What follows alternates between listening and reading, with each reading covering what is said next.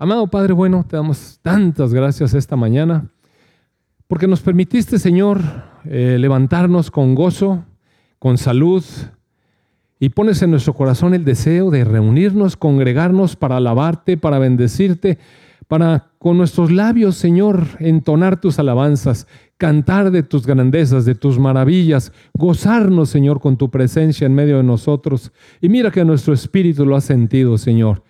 Eh, sentir tu presencia en medio de nosotros, Padre, nos da una sensación de privilegio, de gozo, un, favor de, de ti que eres el maravilloso Dios eterno, Señor, para estar en medio de tu pueblo.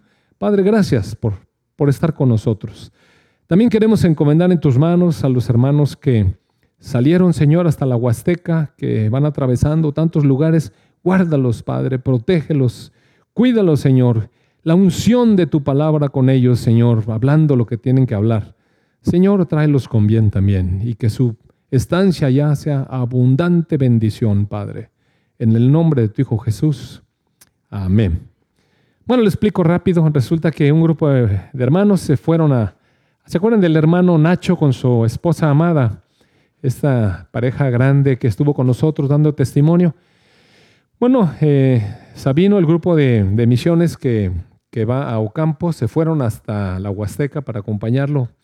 Les recuerdo que allá hay una serie de personas que todavía no hablan español, pero otros sí. Lo cierto es que muchos no han escuchado el Evangelio y entonces la idea es llevar el Evangelio hasta esos lugares como el Señor mandó. Entonces bendecimos a nuestros hermanos que fueron hasta por allá. Y hoy, amados hermanos, ahora sí, si quieren darle ya el play a la, a, la predicación, este, quiero compartir con ustedes un mensaje que sin duda alguna eh, es del Señor, porque el Señor la semana pasada me puso la certeza en el corazón de que hablara de este tema hoy. Y lo más increíble, la verdad es que me sorprendió muchísimo, muchísimo, es cuando de pronto vengo y veo aquí en el boletín y entonces empiezo a leer, ¿verdad? Que debemos de tener una fuerte creencia en el mensaje fiel que se enseñó. Bueno, está hablando aquí respecto de un líder, pero todos los cristianos eh, debemos de tener esta convicción, una fuerte creencia en el mensaje fiel que se nos ha enseñado. Y después a mediados de la página, en la parte frontal del boletín, dice, dice que el apóstol Pablo fue un líder sobresaliente en su época y se refiere a sí mismo como alguien que fue enviado para proclamar fe a los que Dios ha elegido y para enseñarles a conocer la verdad que les muestra cómo vivir una vida dedicada a Dios. Y mire, si hubiera querido escoger un versículo introductorio, eh, este está excelente. Este está excelente. Eh, porque fui enviado por Dios para proclamarles a ustedes fe, a ustedes, a quienes Dios ha elegido, para que puedan aprender, es decir, para enseñarles a conocer la verdad que les muestra cómo vivir una vida dedicada a Dios. Y es que hoy, amados hermanos, voy a predicar un mensaje que se llama la fe correcta. ¿Sabe usted que si nosotros hablamos con un grupo de cristianos, y antes de entrar, déjeme decirle que cuánto amo esta congregación, porque sé que son personas que han sido, eh, eh, han sido favorecidas por Dios para revelarles su verdad. Y en respuesta, ustedes en su corazón han respondido con fe a la invitación del Señor Jesucristo reconciliarse con Dios, tener vida abundante y eterna en Él. Entonces, eh, yo sé con quién estoy hablando, estoy hablando con la iglesia de Dios, con esa iglesia que Jesucristo mismo edifica.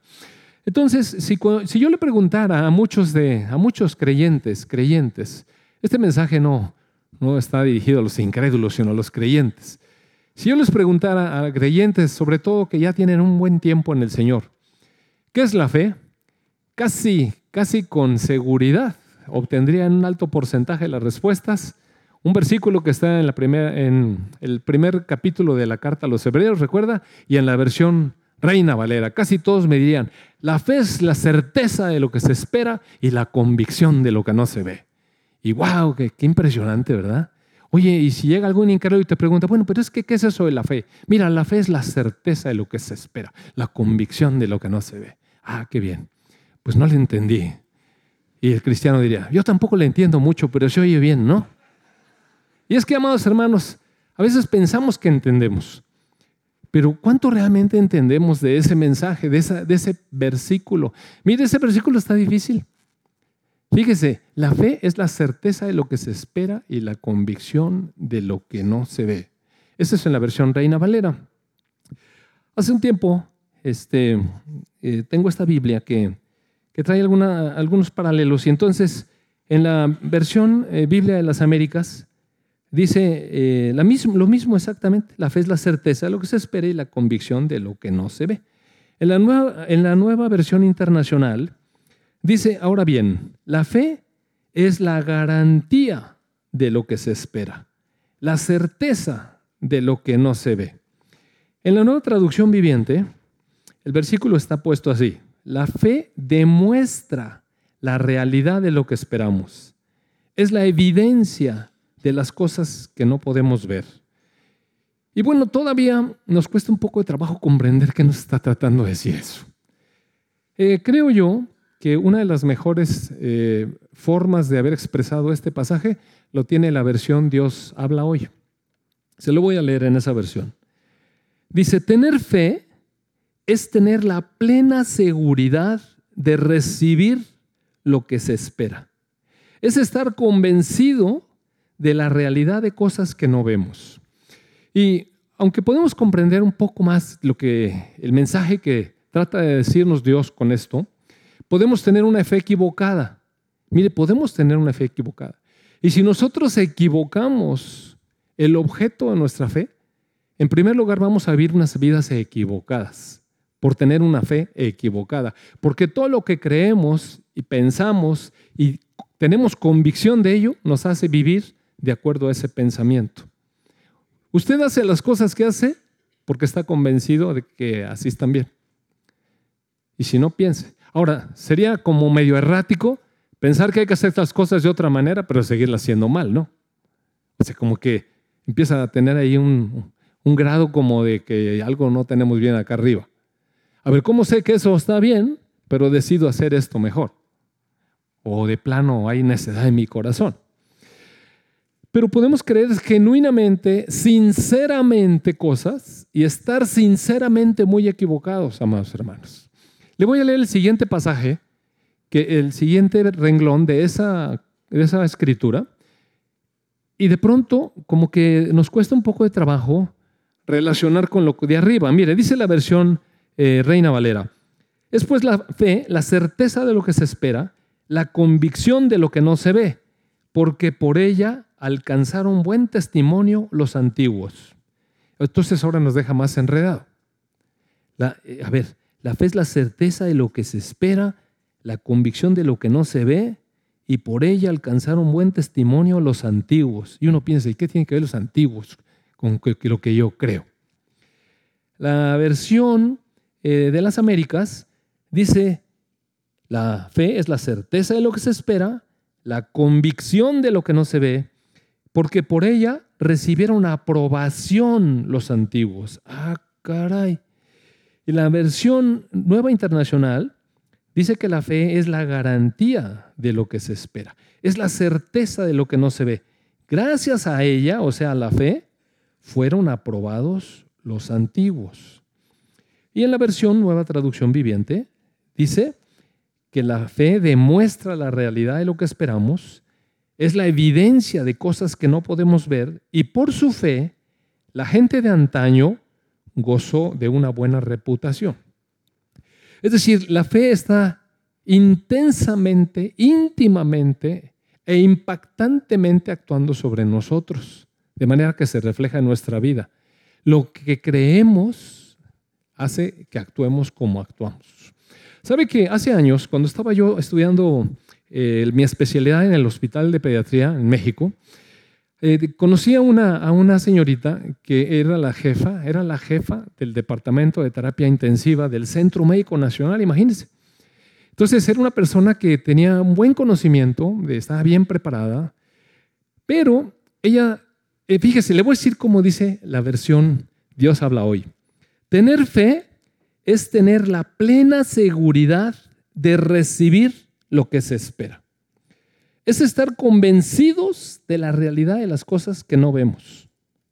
¿Está bien? Muy bien. Entonces esta chica, esta chica eh, tenía un problema con la limpieza. Eh, si uno ponía, por ejemplo, aquí una carpeta de esas que se llaman expedientes en los hospitales, y generalmente están metidos en una cosa de aluminio para que no se zafen las hojas, entonces uno ponía aquí el expediente y hacía algo, y yo me llevaba así el expediente, y cuando yo me retiraba, ella caía con un trapo. Así. Y yo me le quedaba viendo. Y se fijaba. Bueno, iba yo a otro lado y me sentaba en la máquina y hacía la nota y cuando me paraba empezaba con la máquina así. Y a mí me parecía un poco raro, pero andaba atrás de todo el mundo así. Y luego al rato regresaba donde había limpiado y volvía a poner el expediente. Nunca no me decía que no lo pusiera. No más que en cuanto me quitaba le volvía a limpiar. En la actualidad se conoce como trastorno obsesivo compulsivo. Pero ella, fíjese bien, ella tenía la plena seguridad de que si ella le limpiaba, se quedaba limpio sin gérmenes. Y tenía la plena convicción de que ahí había gérmenes, aunque no los veía. Dice, es estar convencido de la realidad de cosas que no vemos. No sabían los gérmenes, mire, uno quitaba el expediente y ¿qué cree? ¿Había gérmenes o no? Sí había, mire, porque hay gérmenes en todos lados. Sí había. Entonces ella estaba convencida de esas cosas que no se veían. Y estaba convencida que si le echaba con su trapo, que no sé qué le ponía, estaba convencida de que iba a recibir como efecto de su proceder que ya no iba a haber gérmenes. O sea, esto es fe. Y así vivía.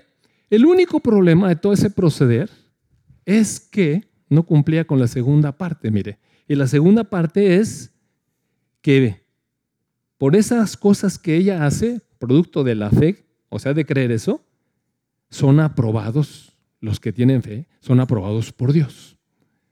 O sea, ¿en qué era aprobada esa conducta por Dios? Y ese es un poco el problema también que tenemos ahora con la fe.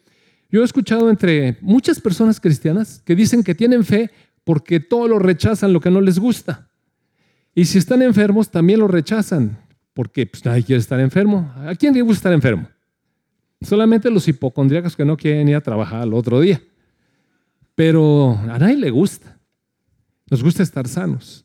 Entonces de pronto escucho, escucho comentarios como, es más, esta semana escuché un comentario de una persona que fue al consultorio y habitualmente va acompañado de un familiar y yo lo conozco y le digo, ¿cómo estás? Y le pregunté por su familiar y me dice, uy doctor, ¿qué cree que se cayó y se rompió la pierna y no sé qué? Pero no se preocupe, ella ya rechazó eso en el nombre de Jesús. Y ya camina, le dije, ¿no? Ah, bueno. Ah, bueno. Ahora, una cosa es que ella le dé gracias a Dios porque se va a sanar o porque la va a sacar de eso, porque va a restaurar su salud. Pero ¿cómo que está rechazando eso? ¿Cómo que no lo recibo? A ver, ¿no, recibiste el catorrazo? Sí, y te quebraste, sí. Entonces, ¿qué es lo que no recibes? No, eso es lo que yo no alcanzo a comprender. O como otra persona que fue una vez al consultorio, cristiano, de gran fe, entonces entró con el niño y le digo, ¿qué tiene? Me dijo, es que tiene aquí unas lagañas en el ojo todo verde y no sé qué. Le diga, ah, no te preocupes, tiene una conjuntivitis, me dijo. Lo rechazo en el nombre de Cristo. Y, yo pensé, ¿a qué habrá venido al consultorio? ¿A, una clase de fe? ¿A, que ore por el niño? O dije, ah, bueno, pues ahí está la puerta, ¿verdad? Pues es que no, ¿qué, iba a hacer? O sea, ¿a qué fue? Entonces, ese tipo de declaraciones, de esa, esa fe, en realidad no da testimonio en nada, mire. Ni nos hace vivir diferente, solamente nos hace que aventemos palabras eh, basadas en qué. Y sabe que la fe es muy importante, mire, porque sabe que si no creemos lo correcto, amados hermanos, vamos a vivir incorrectamente, mire. Y, y la fe es eso. Mire, por ejemplo, vamos a entrar al siguiente pasaje. Dice en el verso 3, acuérdese, en el verso 2 dice, nuestros antepasados fueron aprobados porque tuvieron fe. Es decir, hay una cosa que pasa con lo que creemos, las certezas que tenemos, las convicciones que tenemos, digamos que son la plena seguridad de recibir lo que esperamos y nos hace vivir de esa manera que agrada a Dios. Y hay otras cosas que nos hacen vivir también a la manera en que vivimos, completamente convencidos de ello, pero que no es aprobada por Dios. Entonces la fe correcta es enfocar nuestra fe, nuestra creencia, la seguridad de lo que esperamos en lo que Dios quiere que descansemos, ¿no le parece? No se trata nada más de tener fe, mire. Pues hay muchas cosas que, que se pueden tomar como fe. Por ejemplo, cuando usted vaya a comer y resulta que nada más lleva su tarjeta de crédito y está comiendo bien contento, ¿qué está esperando? Tiene la certeza de que cuando usted salga le van a recibir su plástico o no. Y no le ha pasado, nunca le ha pasado que de repente esté ella tan contento y saca su tarjeta que brilla mil colores, ¿no? Así, wow. He visto unas tarjetas padrísimas, oiga. Y entonces la pasan y dice, no me la reciben. O le dice, es que no tenemos sistema. Y la fe se derrumba. Porque la certeza de lo que se esperaba no llegó. pues es que esa es la verdad. Eso es fe, tener fe, que van a pasar cosas con certeza y luego resulta que no pasa. Eso es la, fe. Entonces dice aquí que por esa fe nuestros antepasados fueron aprobados porque tuvieron fe. Por fe, dice el verso 3, bueno, voy a leerlo en la nueva traducción viviente porque si no, ustedes no van a poder seguirlo. ¿Lo puedes poner ahí, por favor? A. Maravilloso. Ya ni les debo de preguntar. Es más, debo creer sin voltear. Que eso está. Amén. Fue por fe, o por la fe, ah, no, fue por qué? Por la fe, por la fe entendemos que todo el universo fue formado por orden de Dios, de modo que lo que ahora vemos no vino de cosas visibles. Déjeme explicarle una, una cuestión aquí. Con esta cuestión de la fe, ¿sabe usted que los creyentes por fe. Por fe creemos o sabemos o entendemos o recibimos la revelación de que el universo lo creó Dios de cosas que no existían. Es decir, por su simple palabra, Dios dio origen a toda la materia, a toda la energía, a todas las leyes que sostienen el universo. Eso creemos los cristianos, los creyentes. Y los que no, los son incrédulos, los ateos, ¿sabe qué hacen? tienen la plena certeza, tienen la plena seguridad y la convicción de que esas cosas fueron hechas solas, sin la intervención de Dios. Y lo creen. Es decir, ellos tienen su fe en la especulación de todas las teorías que dicen que creó el universo. Porque cada quien tiene sus teorías, ¿sabe? El Big Bang es una teoría. ¿Quién estuvo en el Big Bang? Nadie. Todo lo que se deriva de ahí son especulaciones que pueden tener ciertas bases teóricas. No estoy diciendo que esté mal. Lo que estoy diciendo es que nadie estuvo. Entonces lo creen porque así se ha especulado. Los que creen en la evolución, ¿cuántos de nosotros hemos visto cómo se transmuta una especie en otra especie hasta llegar al hombre? Nadie. De manera que los que dicen que se sostiene esa teoría lo hacen sostenidos con una convicción en esas especulaciones. Si usted se fija, también es fe. O sea, ellos creen eso y tienen esa convicción. Entonces uno puede tener la convicción en el Dios que revela las cosas como las hizo, o puede uno tener su fe en especulación. Pero de que hay fe, hay fe, porque es la convicción de lo que uno cree. Sí, sí le cae. Entonces, ¿a qué voy con todo este rollo? A que es muy importante orientar nuestra fe correctamente, amado hermano. Para vivir como un hijo de Dios, aprobado. Mire, el versículo 2 es muy importante. Que mi fe termine en una aprobación de, por Dios. Porque si no, a ver, ¿de qué me serviría a mí que yo rechace una conjuntivitis y diga que no la recibo en el nombre de Cristo? A ver, ¿de qué manera me hace aprobado eso a mí delante de Dios? A menos, a menos que el Señor me hubiera dicho antes de entrar ahí, mira, te van a decir esta cosa y yo te quiero decir, no va a pasar. Se le va a quitar ahí enfrente del doctor para que él vea mi gloria. Ah, bueno. Entonces uno va y dice, a ver, doctor, ¿qué es esto? Es tal cosa. ¿Estás seguro? Sí, claro, mire, me voy. Uh, ah, caray. ¿qué pasó? Cosas como esas pasan, sí, sí pasan, mire, sí pasan, sí pasan, sí pasan. Pero aquí la cosa que estamos diciendo es, ¿realmente Dios habló? ¿Realmente Dios reveló eso?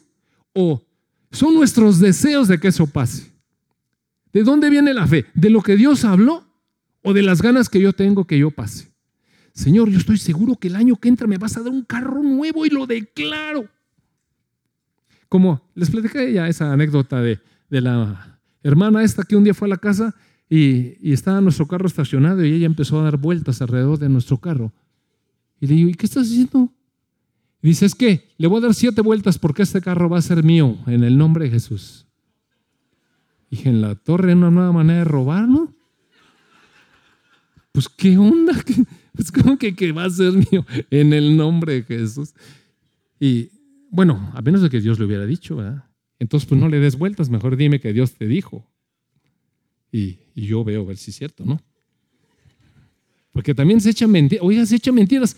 Mire, de verdad, ¿sabe que una vez vino una persona aquí a la iglesia, a la congregación, y nos dejó un recado? Y, nos dijo, nunca lo había visto, no sabía quién era, nomás dejó el papel escrito con cualquier cantidad de faltas de ortografía. Y dijo, pastor, el Señor me dijo que esta iglesia me debe dar un carro nuevo. Muy bien, a nosotros no nos ha comunicado nada de ese mensaje, lo sentimos mucho. Y ya nunca lo volví a ver, nomás dejó el recado y el teléfono. Ese hombre de fe, ¿no?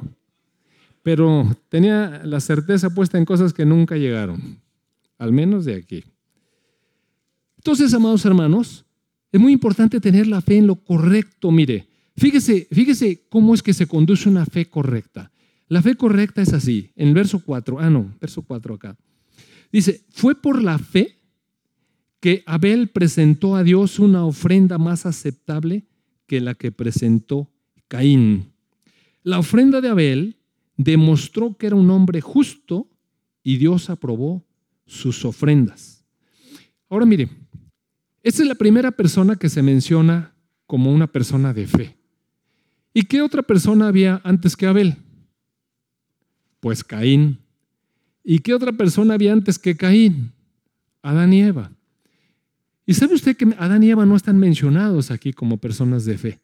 ¿Sabe por qué? Porque ellos, al menos empezó el asunto por Eva, tuvieron una fe incorrecta. Mire, Dios les dijo, el que comiere de este árbol ciertamente morirá. Así es que no tomarás del fruto del árbol del conocimiento del bien y del mal que está en medio del huerto. Esa fue la palabra de Dios. ¿Qué tenía que haber hecho la fe? Obrar en consecuencia, mire, no agarrar el árbol porque Dios dijo. Si hubieran hecho eso caso, Dios se hubiera agradado. Pero en cambio vino el engañador y dijo, no, no, no, no, en primer lugar no van a morir, son cuentos, no morirán. Lo que pasa es que Dios sabe que si ustedes comen de este árbol, serán como Dios. Y entonces ellos empezaron a poner su fe, o al menos Eva, puso su fe en eso. Puso la plena certeza de recibir lo que le estaba ofreciendo a la serpiente, un conocimiento que le haría igual a Dios, que eran iguales a Dios, porque Dios los creó a su imagen y su semejanza, pero cayó en el enredo, se fija. Entonces, Eva no fue una mujer de fe, porque, o al menos puso su fe equivocadamente, era una fe equivocada, sí creyó, pero creyó mentiras, tuvo la plena seguridad de recibir lo que esperaba. ¿Qué era, lo que esperaba? ¿Qué es lo que esperaba? Un conocimiento fuera de Dios y ser como Dios. Y dice que vio el fruto del árbol y vio que era agradable delante de los ojos y era apetecible para comerlo. Entonces, vio dónde puso su fe y con base en poner su fe equivocadamente, ella obró fuera de fe y le costó. Le costó. Y también al marido le dijeron otra cosa. Dios había hablado con Adán. ¿Y qué hizo Adán? Pues se dejó enredar. Que mira, que come, que está bien rico. Ándale, te lo partí en cubitos, en cuadritos, te lo dicen triangulitos. Mira, está bien sabroso. Mira, mira. Ah, ya viste cómo sabe. Y mira, hace un chorro de calor, está bien fresco. Bueno, no sé qué le habrá dicho Eva, la verdad. A lo mejor nada más le dijo, come mi amor. Y el otro pero creyó lo que, o sea, ¿para qué comió? No le dio el valor de, o sea, Adán no fue un hombre de fe. No se sostuvo en la plena seguridad de lo que Dios le había dicho que iba a ocurrir. Y lo que iba a ocurrir, sí ocurrió. Sí ocurrió. Sí ocurrió. Entonces, cuando uno pone su fe en las cosas que deben poner la fe, uno tiene la aprobación de Dios. Después usted sabe lo que pasó. Fueron expulsados del paraíso, etcétera. Vinieron los hijos, etcétera. Los hijos crecieron. Y entonces está este Abel y Caín. Para haber salido del paraíso, Dios los cubrió con pieles de animales. Dios sacrificó un animal inocente, derramó la sangre para cubrir el pecado y los cubrió. Y oiga usted, ¿de qué cree que platicaban en esa época? Eran cuatro personas, Adán y Eva y Caín y Abel. Pues, ¿qué había para platicar? Pues pudieron haber platicado de tantas cosas que había en el paraíso cuando ellos estuvieron ahí de cómo es que Dios venía con ellos y platicaba con ellos, de cuántas cosas hermosas, cómo Adán le pudo haber platicado a sus hijos, ¿qué crees? Estaba yo solo contando un montón de animales y pues estaba todo bien bonito, pero un animalero y yo un día me di cuenta de que pues no había nada como para mí. Entonces vino Dios y me dijo, voy a ser una mujer, una ayuda idónea para ti. Y sabes que me meten anestesia general y oye, de repente cuando despertaba tu mamá. Wow, son las pláticas, ¿no? Pero ¿qué más podían haber platicado? Mira, pues era poco lo que tenían, o mucho, yo no sé. Pero lo que sí es cierto es que había una historia de redención. Y ellos tuvieron que haber platicado cómo fue que desobedecieron a Dios y por qué ahora estaban pasando lo que estaban pasando. Hijos, si supieras, a veces yo les digo a mis hijos de cuando eh, mi juventud, ¿verdad? Eh, lugares a donde yo iba, yo estaba en un club deportivo en México que estaba, oiga, increíble. Y les platico, oiga, tenía seis albercas y tenía seis pisos y tenía, y aparece el 666. Cinco. Ah. tenía cosas y, y, yo les platico eso. Qué bonito, ¿verdad? Así a Daniel, oye, hijo, cuando estábamos allá, no hubieras visto los colores del paraíso, eh, los olores en la mañana, los pájaros que había y wow, cuántas cosas poder platicar. Pero ¿qué crees? Un día sí desobedecimos. Y un día fuimos expulsados. Y vimos ángeles atrás de nosotros cerrando el paso de regreso. Y Dios nos cubrió y no, y no nos mató en ese momento y nos redimió por un cordero y derramó la sangre, etcétera, etcétera, etcétera. Desde entonces vimos que la paga del pecado es muerte y cosas así. ¿Por qué estoy diciendo esto? Porque ¿de dónde sacaron Caín y Abel que había que llevar ofrendas y altares? O sea, ¿de dónde? Entonces, fueron enseñados por los papás y sabían que la ofrenda tiene un carácter redentor. El derramamiento de la sangre era una cobertura de limpieza. ¿Sabe que ahorita que estábamos en la alabanza, cuando estábamos cantando este último canto, y, donde estaba diciendo que el Señor Jesucristo murió eso, pero luego resucitó, y yo me vi a mí mismo y dije, Señor, si no hubiera sido por esa sangre que es capaz de limpiar hasta lo más, hasta lo más inicuo, ¿dónde estaría yo? O sea, ¿cómo podría yo presentarme delante de tu presencia si no hubieras cubierto con la sangre que limpia, con la sangre que redime? ¿Y sabe qué? La verdad, empecé a llorar. pensando solamente en ese amor de Dios. ¿De qué manera nos podríamos acercar a un Dios santo si no estuviéramos limpios? ¿Y cómo nos íbamos a limpiar? ¿Haciendo qué cosa? Pero mire, toda la obra de Dios es maravillosa, toda la obra de Dios maravillosa. Y está desde el principio así. Entonces, Adán, ¿qué hizo lo que hizo Abel? ¿Qué es lo que hizo Abel? Dice que presentó una ofrenda más aceptable que la que presentó Caín, porque Abel presentó una ofrenda que derramaba sangre conforme a sus papás le habían enseñado. Pero Caín dijo, no, yo tengo otra manera. Yo cultivé la tierra, te voy a ofrecer lo mejor de mí. Y Dios no quiere lo mejor de, de nosotros. Quiere como Él dice. Como Él dice. A nosotros nos puede parecer que por eso, pero es, no, no es igual. Pero es que está mejor esta que no.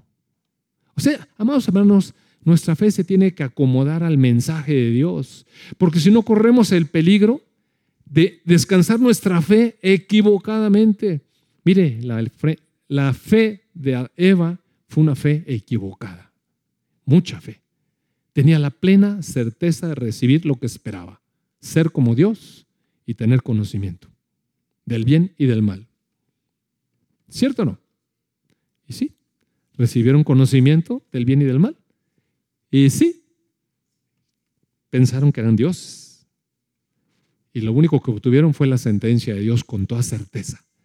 Con toda certeza. Ciertamente morirás. Y todavía estamos en ese, en ese camino. Entonces dice que Abel presentó una ofrenda más aceptable que la de Caín, porque la ofrenda de Abel demostró, demostró que era un hombre justo. Es decir, lo que nosotros hacemos, hacemos con nuestros hechos, demuestran la fe de lo que confiamos. Él demostró que era justo porque confió en la salvación de Dios como quería que fuera. Entonces Dios lo justificó por la fe. Dios lo justificó por la fe, no por su creatividad, no porque trajo una ofrenda más padre, sino así de sencilla, un cordero ofrecido, una sangre derramada. Y no nos equivoquemos, amados hermanos, eso lo hizo justo delante de Dios, eso le dio reputación, pero delante de Dios, como dice aquí en el verso 2, por su fe la gente de antaño gozó de una buena reputación, pero delante de Dios, no delante de la gente. Miren, no es una buena reputación que nosotros andemos declarando cosas ahí, nada más para quedar bien con la gente. Oye, qué hombre tan positivo es este, ¿verdad? No, no es de positividad, es de, es de realidad, de realidad en lo correcto, para salir aprobado delante de Dios. La fe nos tiene que sacar aprobados delante de Dios o nos reprueba delante de Dios. Sí, sí comprende la cosa. Muy importante que la iglesia tenga un concepto correcto de la fe, amados hermanos un concepto correcto de fe. Entonces dice que la ofrenda de Abel demostró que era justo y Dios aprobó sus ofrendas. Y aunque Abel murió hace mucho tiempo, todavía nos sigue hablando su ejemplo de fe. Su ejemplo de fe. Porque su hermano mayor lo pudo haber convencido de que ofreciera otras cosas, mire. Y él se mantuvo en donde era lo correcto y hasta le costó la vida, su hermano lo mató. Pero su ejemplo de fe sigue hablando a nuestras vidas hasta hoy. Y entonces después de allí, bueno, empiezan a aparecer un montón de ejemplos de personas, nos narra la historia de Abraham, nos narra la historia de los hijos de Abraham, la historia de Moisés, nos narra la historia de Noé, de Enoch y de muchas otras personas, ¿verdad? Hasta, bueno, hasta vino a sacar a colación Rahab, la prostituta. Y se le quedó ahí el... ¿A qué se dedicaba? ¿Qué necesidad, hombre? Si era una mujer de fe. ¿Verdad que era una mujer de fe? ¿Fue aprobada por Dios? Bueno, pero como quiera le pusieron ahí. ¿Por qué? ¿Para quemar? No, mi amado hermano, para exaltar al Dios que es capaz de limpiar la vida de quien sea. Para eso es. Por eso está ahí, así. Rahab, la prostituta. No murió con los desobedientes, porque ella recibió amistosamente a los espías de Israel. Y eso es lo que Dios quería. Que alguien tuviera compasión de Israel. Y ella tuvo compasión de los israelitas. Y entonces su testimonio fue aprobado por Dios y la salvó. A todo demás Jericó lo mataron a espada y a Rahab la salvó. Porque agradó a Dios su testimonio. Lo que ella hizo, ella creyó que era el pueblo de Dios que iba a vencer a Jericó. Ella creyó eso, mire. Y eso que ella era de Jericó. Es como, es como los que le van a un equipo y le han echado porras al otro. ¿Cómo? Espérate. Pero así lo creyó. Y eso le valió delante de Dios la aprobación a su vida, a lo que hizo.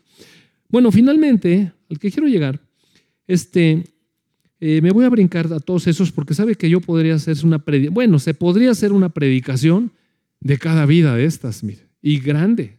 Es más, de Abraham podríamos hacer cuatro, cinco, seis, siete predicaciones y de Noé otras tantas, y en fin.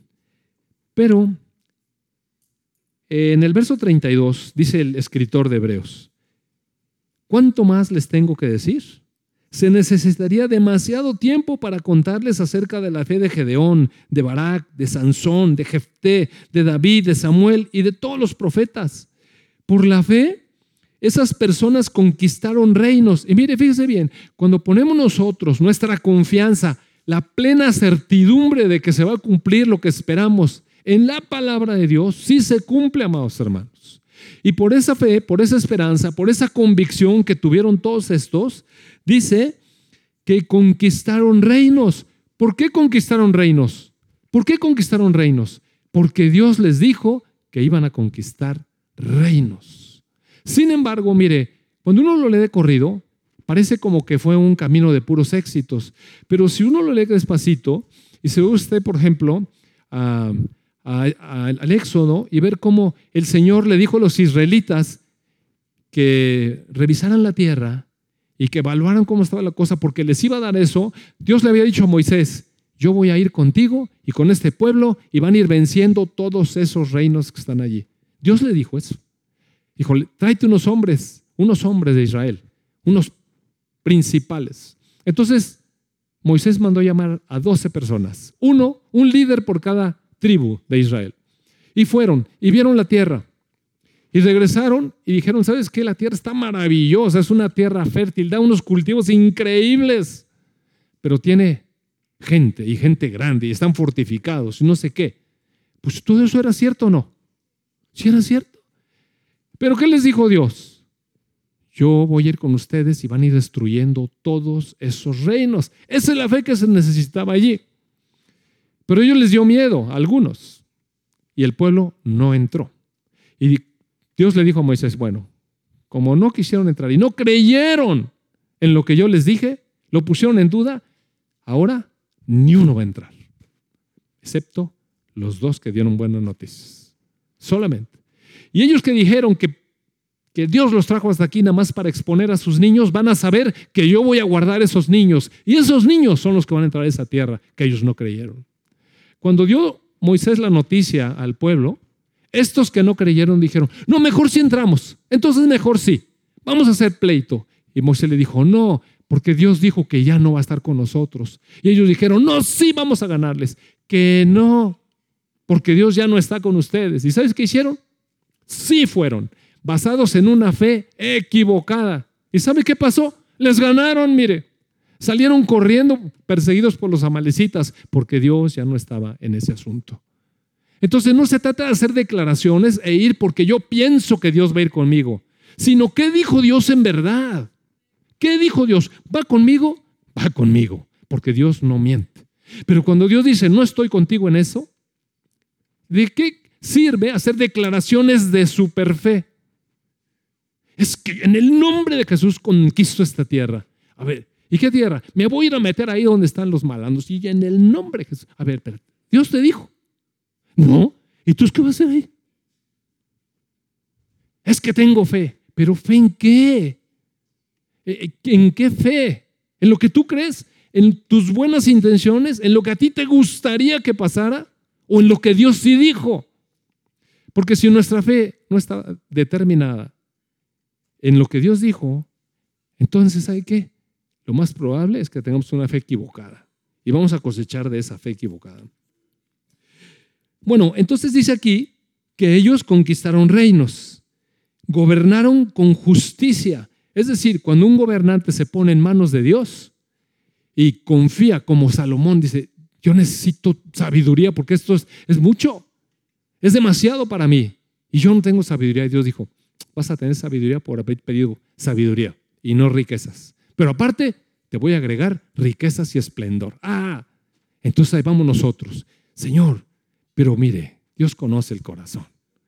Dios conoce cuando atrasito de lo que estamos diciendo tenemos el idolote de, de las riquezas. Señor, quiero que en este grupo de cuidado que me has dado, Señor, tú seas lo máximo. Y voy a, y, espero que me bendigas allá. Y así no es amar, hermano. Así no, es una fe genuina en hacer lo que Dios le está pidiendo que uno alcance. Y entonces dice que gobernó con justicia, recibieron lo que Dios les había prometido. Lo que Dios les había prometido. Y lo que Dios prometió no quiere decir que si usted lee un pasaje, eso Dios se lo está prometiendo a usted. Aguas.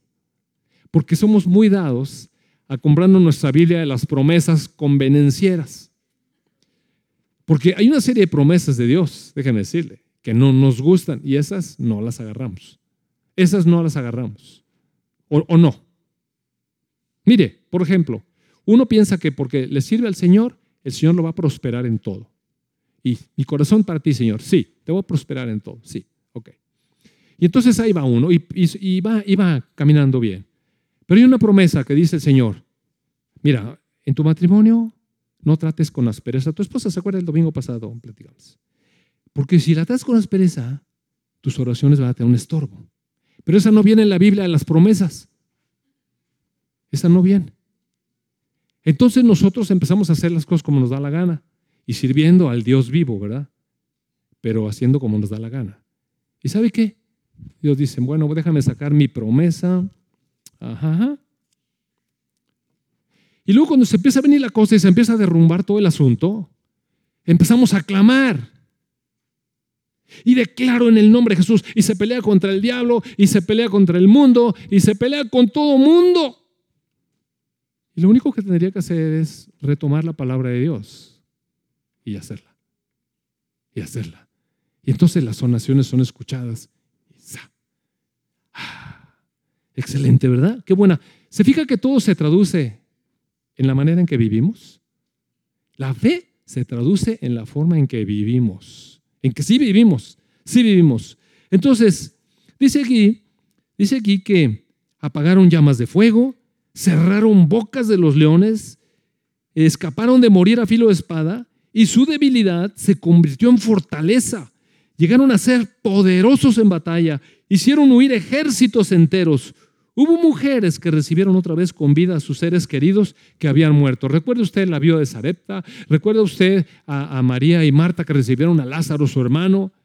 Lo recibieron otra vez con vida. Recuerda este hombre Jairo, que su hija estaba toda enferma y había muerto. Jesús la resucitó. Es decir, creyeron con plena certeza que iban a recibir lo que les prometió Dios. Lo que les prometió Dios. Muy bien, eso, eso nos llena, oiga. Eso dice uno, oye, es que con fe se mueven montañas. Sí, pero es que a veces pensamos que tenemos que andar cambiando la sierra del otro lado para que no venga el ciclón y cosas así. Pero no se refiere a eso, mire. La fe nos mueve a nosotros. A nosotros. Eso es lo que mueve la fe. A nosotros, nuestras voluntades. La fe nos mueve a hacer cosas o a dejar de hacer cosas.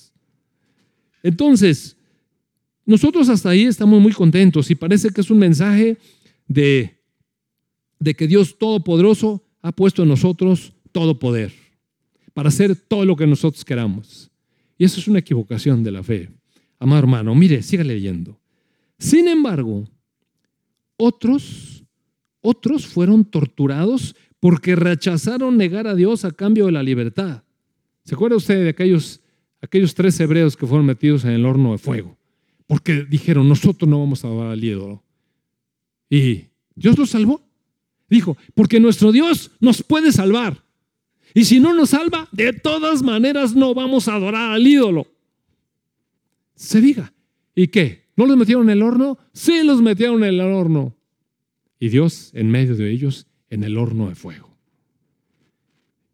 A otros que los metieron en el horno, ¿sobrevivieron?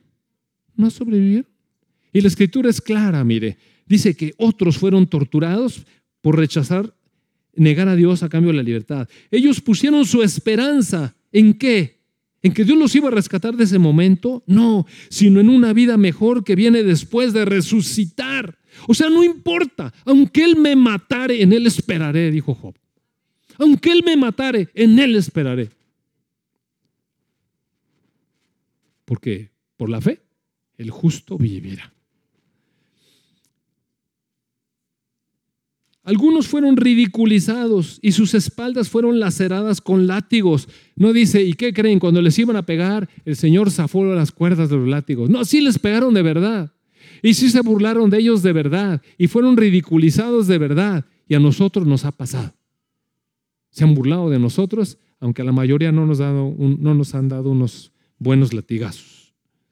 Algunos murieron apedreados, otros fueron encadenados en prisiones, a otros los cortaron por la mitad con una sierra, a otros los mataron a espada, algunos anduvieron vestidos con pieles de ovejas y cabras porque no tenían nada, estaban totalmente desposeídos, eran oprimidos y maltratados. ¿Qué quiere decir? Que la fe nos hace personas, que siempre tenemos que andar desbordando de, bienes materiales. No, amado hermano, la fe nos da aprobación delante de Dios. Y no quiere decir que tengamos que quitarnos la ropa y andar todo mugroso sin bañarnos para agradar a Dios. No tiene nada que ver con eso. Tiene que ver con qué me dice Dios que viva y cómo lo viva. Con eso tiene que ver, mire, con las circunstancias. Y es un asunto totalmente práctico. Dice que este mundo no era digno de ellos. Vagaron por desiertos y montañas y se escondieron en cuevas y en hoyos. Imagínense qué persecución tan horrible. Pero debido a su fe, todas esas personas gozaron de buena reputación. Es decir, fueron aprobados por Dios. Por Dios aunque ninguno recibió todo lo que Dios le había prometido. Pero eso no quiere decir que Dios mintió, que sí lo va a recibir, que sí lo va a recibir. Quizás no en el tiempo de toda nuestra vida, pero sí lo va a recibir. ¿Sabe que ahorita en la mañana venía yo platicando con mi esposa cosas prácticas, mire, cosas prácticas? Y entonces mi esposa me venía diciendo, de pronto en esas reflexiones, ¿se acuerda que le dije que la sabiduría completa viene cuando se hace uno medio cercano a los 70, ¿no? Entonces ya le empezó a caer la sabiduría así tremenda, ¿no? Y entonces me dijo, fíjate, cara, me dijo, ¿cómo dijiste mi amor, José? ¿Cómo dijiste mi amor? No, José. Me dijo, fíjate, cuando yo era joven, eh, traté a mis hijos eh, tratando de orientar sus vidas hacia Dios. Pero en muchas cosas fui dura, inflexible y así. Y veo que, veo que ahora que estoy, que estoy más grande, para no decir mayor, que estoy más grande, veo que las cosas se pueden hacer de otra manera. Ahora tengo el amor para hacerlo. Y, pero si hubiera sido así cuando estaban mis hijos chicos, a lo mejor los hubiera echado a perder y cosas así. Y entonces yo me quedé pensando en esta reflexión. Y la verdad es que tenemos que ser abuelos para ser dulces. No, mi amado hermano. Yo pensé en lo que mi esposa me estaba diciendo y me doy cuenta que mi proceder, cuando yo llegué al Señor, yo leí la escritura y decía, a tu hijo con la vara.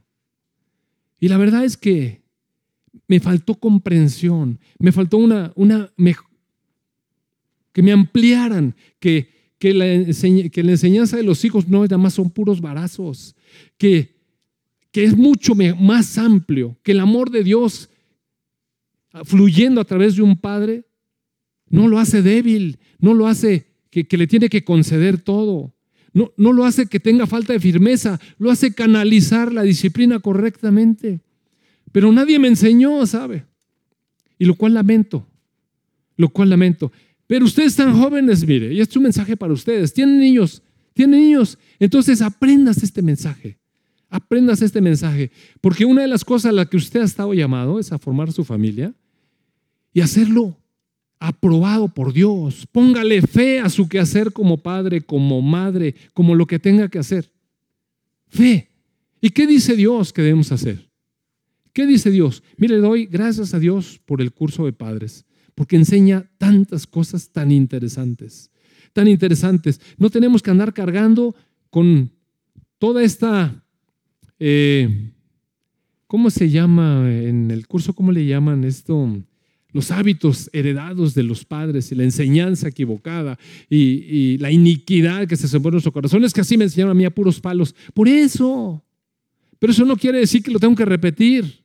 Porque Dios no es así. Es verdad que hay que disciplinar y en su momento, pero siempre, siempre con amor. Porque ¿cómo nos disciplina Dios, amados hermanos? Siempre con amor. Siempre esa ha sido mi experiencia y eso fue lo que me llevó a mí de rodillas delante de Cristo, porque cuando yo sabía que me las merecía, mire, cuando yo sabía que me merecía una buena tunda, Él fue tierno y dulce. Fue tierno y dulce. No me levantó la disciplina, mire, pero fue tierno y dulce. Y Nosotros tenemos un llamado. ¿A qué hacer papá? Bueno, a veces llevamos nuestra paternidad y llevamos nuestro, nuestra eh, relación de cónyuge o lo que tenemos que hacer, lo llevamos nada más ahí toda la carrera, vivimos todos carrereados, presionados por todas las circunstancias, por el tiempo, la, órale que tenemos que llegar temprano y los compromisos múltiples que tenemos. Pero cuando nos hemos puesto a reflexionar, a ver, a ver, a ver, a ver. El Señor me dio un hijo, unos hijos. Estoy siendo el papá que, que sale aprobado delante de Dios. Porque mucha de la disciplina que yo impuse en mi casa es porque yo quería que mis hijos se portaran bien. Yo quería.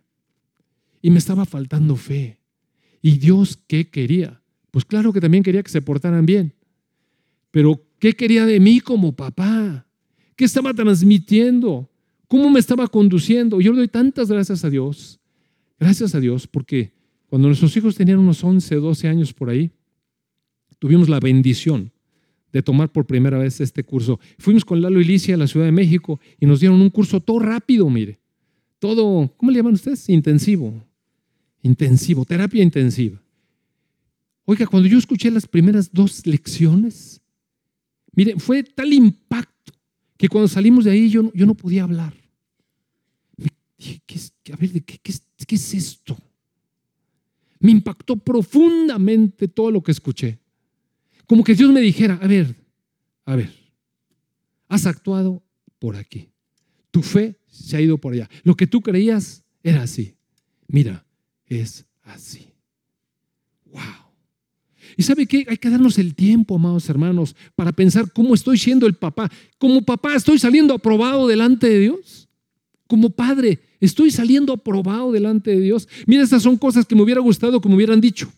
Alguien me hubiera dicho. ¿Cuánto daño causé? ¿Cuántas heridas? ¿Cuántas, ¿Cuántos malos ratos nos pasamos? Porque yo quería que las cosas se hicieran como yo quería. Y y con una buena intención. Mire, yo quería que mis hijos les fuera bien. Y yo quería que fueran buenos chavos y que estudiaran y, y que se portaran bien y que fueran buenos cristianos, pero a la fuerza. Y así no es. Así no es. Y usted, mamá, sí tiene muchas cosas que hacer, que la comida y que el compromiso con las hermanas y muchas cosas, pero ya pensó, ya pensó si como mamá está saliendo aprobada delante de Dios. Es que miren, necesitamos pensar, amados hermanos, necesitamos reflexionar. ¿Qué es lo que Dios quiere? ¿Qué es lo que Dios dice? Porque de esa manera tenemos que poner entonces la plena certidumbre, la seguridad de que las cosas van a salir como Dios quiere que salgan.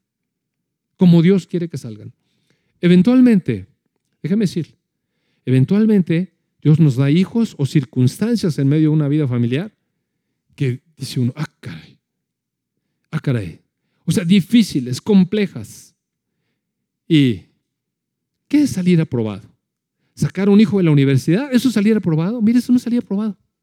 Salir aprobado es que en medio de esa circunstancia yo haga exactamente lo que se espera que yo tengo que hacer. Por ejemplo, hoy en la mañana que estaba leyendo el boletín allá, atrás, decía que los líderes deben ser irreprensibles. Y una persona irreprensible es aquella que siempre hace algo o, o nunca hace cosas que le puedan reprender. Entonces resulta que esta semana tuve un buen coco que me dio el Señor. Porque, ¿sabe qué? A veces por estar poniendo atención a unas cosas, no ponemos atención a otras. Entonces yo iba a empezar mi consulta todos los días, a la misma hora, pero resulta que me taparon la vía de acceso. Entonces me desvían por acá y hay una sola calle, se sobrecarga el tránsito y uno de esos días me aventé seis luces, seis cambios de luces para poder dar vuelta a mano izquierda, lo cual me retrasó más de media hora. Y eso generó un asunto de, pues atrasa toda la consulta, cuando llego los niños ya están inquietos, porque pues, se sabe, si no se pueden estar quietos 10 minutos, menos 40. Entonces, eso genera muchas complicaciones a la hora de trabajar. Entonces, decidí el otro día ser más inteligente que eso.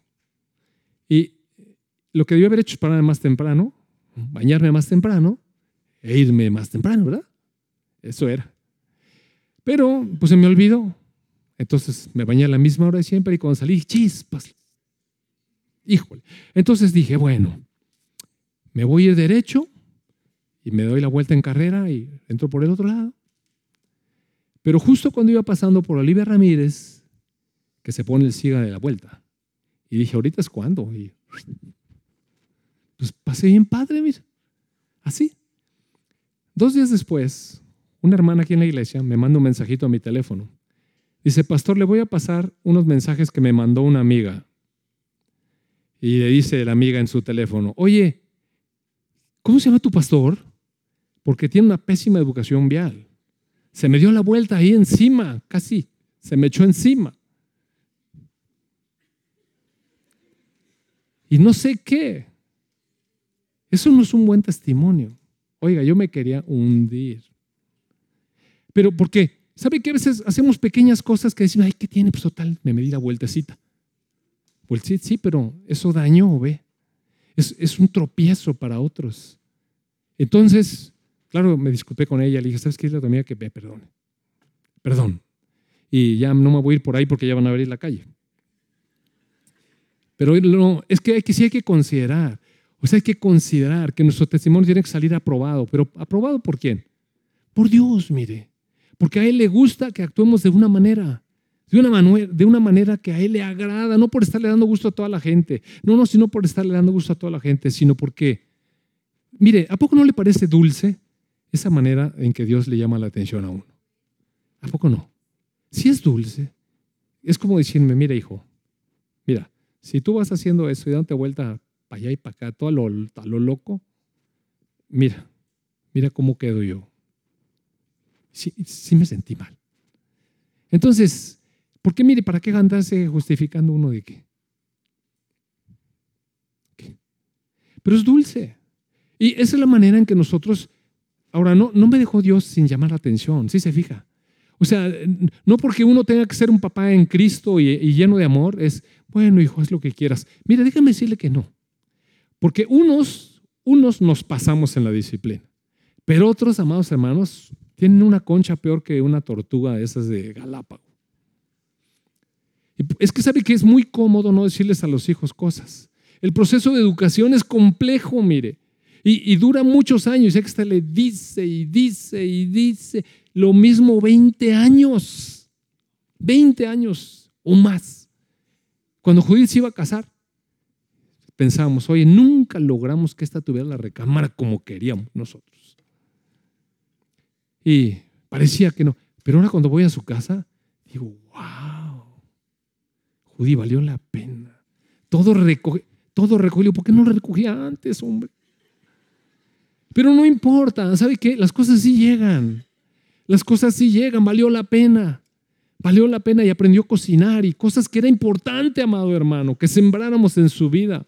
¿No estás contento, Gerardo? ¿Ve lo que le digo? Puro testimonio. Entonces, cada cosa, amado hermano, la fe nos mueve, mire, sí nos mueve a hacer. Pero el punto al que quiero llegar, el punto central es este. No se trata nada más de decir tengo fe, sino una fe que nos lleve a actuar de manera que seamos aprobados por Dios. Y, ese es el punto. Una fe que lo que hagamos sea aprobado por Dios. Así como Abraham caminó, así como Abel ofrendó, así como Noé construyó un barco, así como los hijos otros hicieron.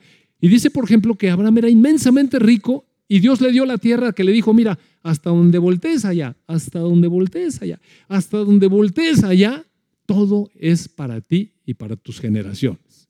Y si Dios nos hubiera dicho, nosotros hubiéramos pensado en hacer un palacio. ¿Por qué? Imagínense qué terrenote. Ahorita pregunte cuánto cuesta el terreno. Y anda pensando en hacer así un tubo para arriba, en los cuatro metros que compró. Pero tanta tierra. ¿Y sabe qué construyó Abraham? Nada. No construyó nada. Anduvo en tiendas de campaña para allá y para acá. ¿Y por qué hizo eso? ¿Le faltó visión o qué? ¿Qué fue lo que pasó con, con Abraham? Dice Eh, verso 10. Abraham esperaba con confianza una ciudad de cimientos eternos, una ciudad diseñada y construida por Dios. ¿Por qué él esperaba esto? E, esta era su fe. Entonces entendemos el verso 9. Cuando Abraham llegó a la tierra que Dios le había prometido, vivió allí por fe, pues era como un extranjero que vive en carpas. O sea, él esperaba otra cosa. Una ciudad con cimientos eternos. Por eso, ¿para qué andarse haciendo edificios con... No estoy diciendo que no hay que hacer edificios. ¿eh? Amado hermano, no, no estoy diciendo eso.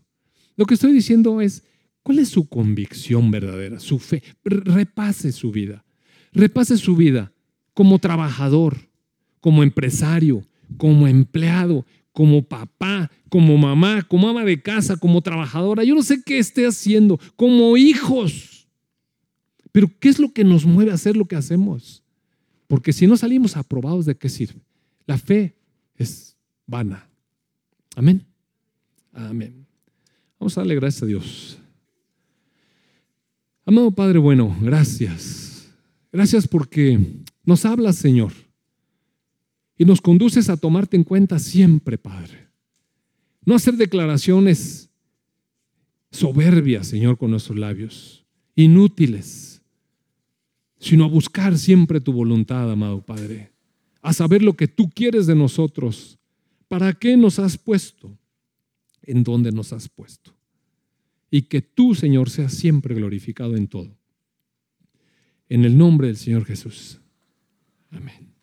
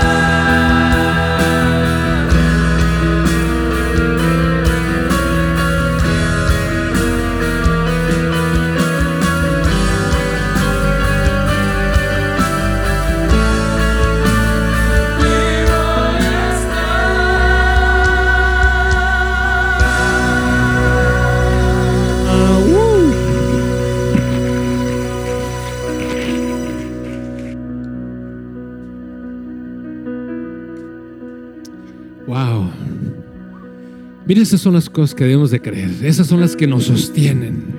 Creemos firmemente que nuestro Señor Jesucristo nos da la salvación, que vive, que nos tiene preparado un futuro conforme a sus promesas eternas. De bien y no de mal. Que Dios lo bendiga. Tenga muy, muy bonita semana. Adiós.